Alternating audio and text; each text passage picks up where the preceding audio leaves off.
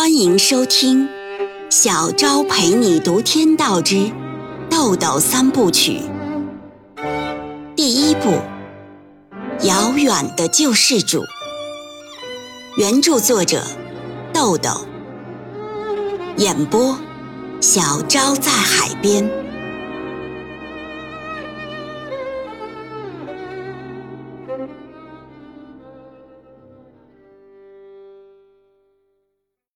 第十章。那天晚上啊，丁元英着实喝醉了，一觉睡到第二天的下午。下午四点钟，他和肖亚文、马主任、小赵一行四人离开了北京。北京距古城三百多公里，汽车在高速公路上行驶了四个多小时，抵达古城。肖亚文在汽车驶离北京时，打电话通知了芮小丹。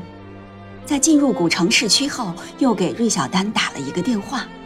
晚上九点，他们的汽车驶入古城南村小区。芮小丹已经在十六号楼的三单元楼下等候了。他身边站着一个二十多岁的小伙子，他是维纳斯酒店的厨房工人。被临时派到这里，每天二十四小时看着房子。芮小丹穿着一身警服，身后停着一辆桑塔纳警车，他是有意这样做的，暗示距离感和更多让对方明智的信息。尽管他没有见过丁元英，但这件事本身就使他对这个人没有什么好感。汽车在离芮小丹几米的位置停下，肖亚文先下了车。由于这种特殊的场合，两个人的热情里自然的少了几分随意。肖亚文为大家做了简单的介绍。芮小丹以东道主的姿态，主动伸出手，礼节性的跟丁元英握了一下，说：“你好。”丁元英也说了一句。你好，打扰了。丁元英的酒劲儿还没有完全醒过来，身上还带着一股酒气。芮小丹立刻想起了萧亚文的那句话：“酗酒、女人、花天酒地。”这更增加了他对这个男人本来就不太好的印象。他有一种不舒服的感觉，就像一根找不到具体的位置但又确实隐藏着的钝刺。藏在肌肤中。芮小丹介绍说：“这个小区呀，有卫生所、菜市场，周围呢没有工厂，很安静，房租也不高。从这儿往南走一百多米，就有一条小吃摊街，很方便的。咱们先到房间看看吧。”大家一起上到五楼，也就是顶层，因为家具、电器等生活用品早就运过来了。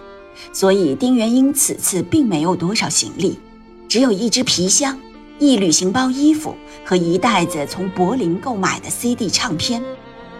大家一进屋就感觉到一股闷热迎面扑来。芮小丹说：“呃，五楼的楼顶呢没有隔热层，太阳晒一天都晒透了，你得装个空调。房东有个条件是这么说的：要装呀就得装名牌柜机。”空调钱的一半呢，可以顶明年的部分房租。因为这事儿不是很急，所以还是等你来了再决定吧。丁元英说：“我知道了。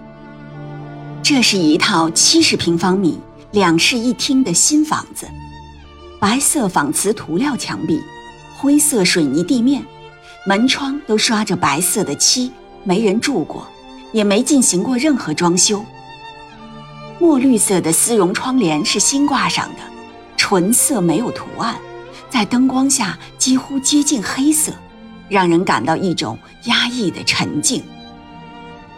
房子里的东西全部是从北京运来的丁元英的生活用品，床、写字桌、沙发、茶几都已经摆放就绪，一千多张 CD 唱片整齐地摆满了卧室的书柜。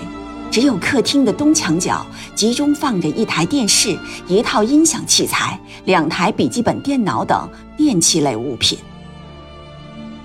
肖亚文指着一堆电器说：“丁总，这些我们不会装，没敢动。”丁元英到卫生间看了看新装的电热水器，然后来到厨房。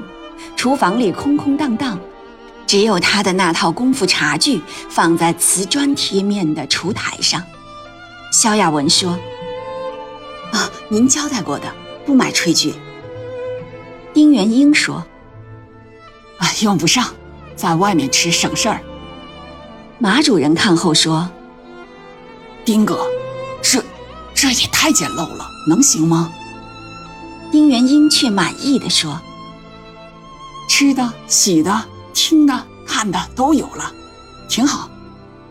芮小丹说：“丁先生，门锁是新换的，但是东西搬来后就一直有人在这儿看家。您要不再换一个，大家就都放心了。”丁元英说：“啊，不用不用，谢谢了。”芮小丹递给丁元英一张纸条，冷淡而客气地说。啊，丁先生，这是我的电话。雅文呢是我的朋友，大家就不用客气了。以后有什么事儿需要帮忙，你就给我打电话吧。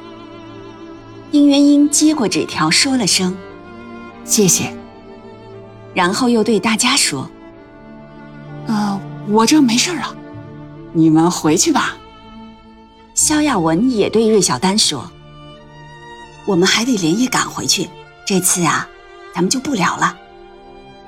芮小丹说：“以后有机会再聊吧。你们早点赶路，赶到北京就到下半夜了。这里没事儿呢，我也就回去了。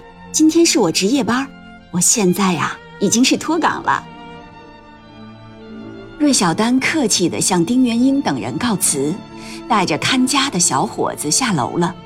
肖亚文跟下来送他。两人在楼下又说了几句相互关照和道别的话。芮小丹开着警车，把看家的小伙子送到了维纳斯酒店。龙福大街是古城最繁华的一条商业街，集中了大大小小的饭店、茶楼以及歌舞厅。夜幕之中，五彩绚丽的霓虹灯闪烁着迷离的光芒，勾勒出一幅幅。华丽的、变化莫测的图画，维纳斯酒店就坐落在这条街的中心地段，是一家以经营粤菜为主的餐馆。酒店门前停着许多各种牌子的小轿车，酒店内外灯火通明。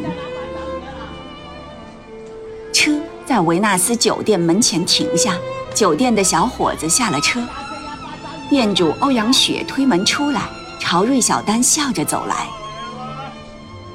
欧阳雪二十八岁，身材匀称，皮肤白皙，一头长发像飘柔的波浪披于身后，丰润的嘴唇线条分明却不失柔和，妩媚的眼睛里又含着几分成熟的镇定和自信。一套质地华贵、做工考究的淡青色裙装穿在她身上。使她饱满的胸脯和修长的身段，无论从哪个角度看，都别有一种不同风韵的性感与艳美。芮小丹掉过车头，没熄火，也没下车，从车窗朝欧阳雪笑笑。欧阳雪走到跟前问：“都打发了？”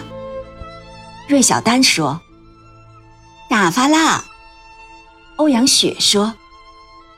等着吧，过不了几天，他就该找借口给你打电话了。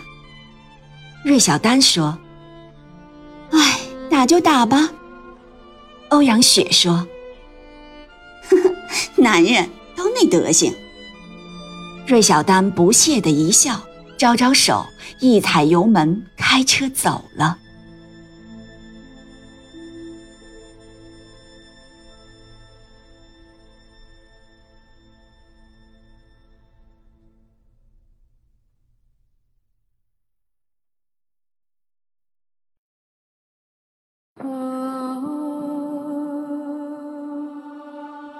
每晚八点，小昭陪你读《天道之豆豆三部曲》，每天更新一集，欢迎您的收听与订阅。